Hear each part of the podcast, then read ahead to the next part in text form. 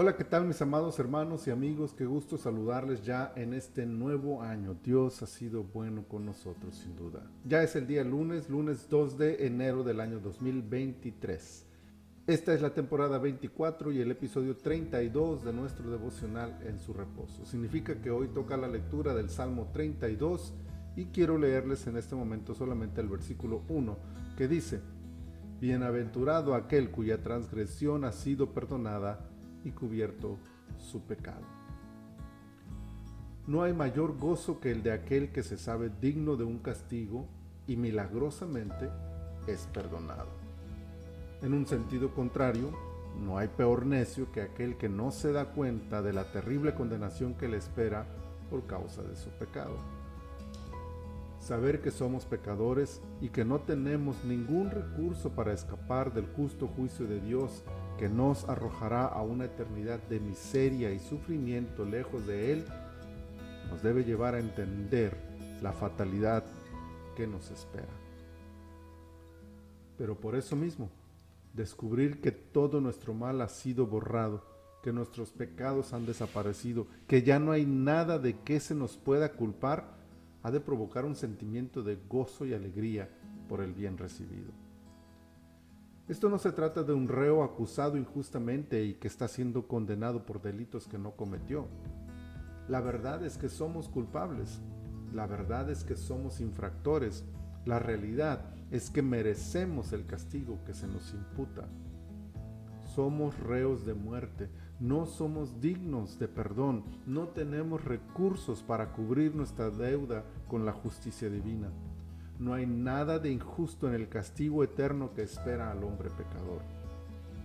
Cuando podemos entender eso, es posible tener una idea de lo que significa que, sin merecerlo, sin esperarlo, sin otro motivo más que el puro afecto de la voluntad de Dios, Él nos ofrece su perdón si estamos dispuestos a recibirlo.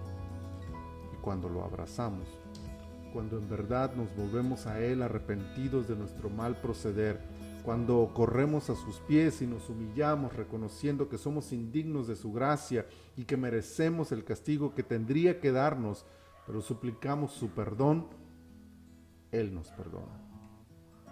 Basta con ser sinceros, creer en su amor y misericordia demostrados en la cruz del Calvario, entendiendo que no hay otra esperanza más que Él y su Hijo sacrificado en el madero por nuestros pecados, para experimentar el perdón total de toda nuestra maldad.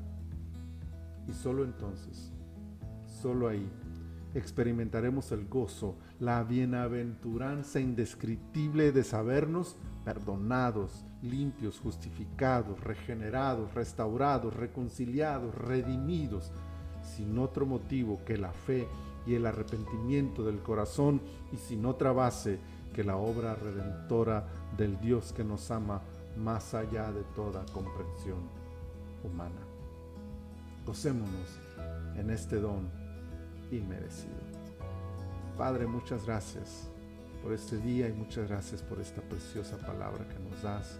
Al iniciar esta semana y este año, nos gozamos y nos deleitamos y disfrutamos la bienaventuranza inmerecida de haber sido perdonados de toda nuestra maldad. Muchas gracias, Señor. Muchas, muchas gracias por tu amor. Muchas gracias por tu perdón. Concédenos vivir de tal forma que seamos dignos, Señor, de haber recibido este regalo que tú nos has otorgado. Muchas gracias te damos, Señor. En tus manos estamos este día, esta semana y este año para tu gloria y para tu honra queremos vivir. Por Cristo Jesús. Amén. Mis amados hermanos, gocémonos en las bendiciones del Señor y disfrutemos de todo lo que Él tiene planeado para nosotros. En medio de todo lo que nos depara este 2023, el Señor nos ha de acompañar y nos dará la victoria. Bendiciones.